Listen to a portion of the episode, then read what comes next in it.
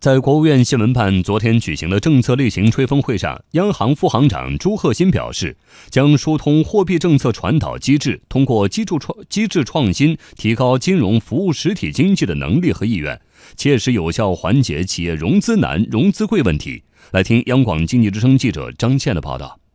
一直以来，小微企业融资难、融资贵问题备受关注。央行副行长朱鹤新介绍，随着采取了一系列行之有效的措施，在缓解融资难、降低融资成本方面取得了新进展。那么七月份新发放的单户授信五百万及以下小微企业贷款平均利率水平为百分之六点四一，比上年末下降零点一四个百分点，这体现在融资贵的问题上，在融资成本的下降上，我们取得了新的进展和新的成效。今年以来，贷款保持较快增长，银行体系流动性合理充裕。但是，当前货币政策传导机制的影响因素增多，央行将流动性注入银行体系后，受到资金供求双方意愿和能力的制约。朱鹤新说，疏通货币政策传导机制，使资金更好地流向实体经济，需要多方面的努力。呃，一方面是货币政策要处理好稳增长与防风险、内部平衡与外部平衡、宏观总量与微观信贷之间的关系，坚持结构性去杠杆的大方向不动摇；二是金融机构要下沉金融管理和服务中心，按照财务可持续、合理覆盖风险、优化考核激励。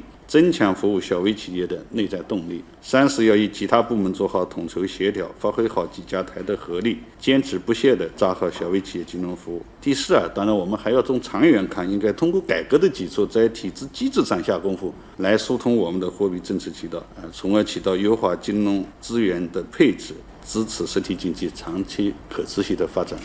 下一阶段如何提高金融服务小微企业的能力？朱鹤新说，要发挥好政策合力，做好企业之间的协调，同时也要把好货币供给总闸门，保持流动性合理充裕，但绝不搞大水漫灌。一方面要进一步统筹协调，既形成政策合力，又防止政策叠加；另一方面要把握好度，把好货币供给总闸门，保持流动性合理充裕，平衡好多个目标之间的关系，疏通货币政策传导机制，通过机制创新提高金融服务实体经济的能力和意愿，切实有效缓解企业融资难、融资贵的问题。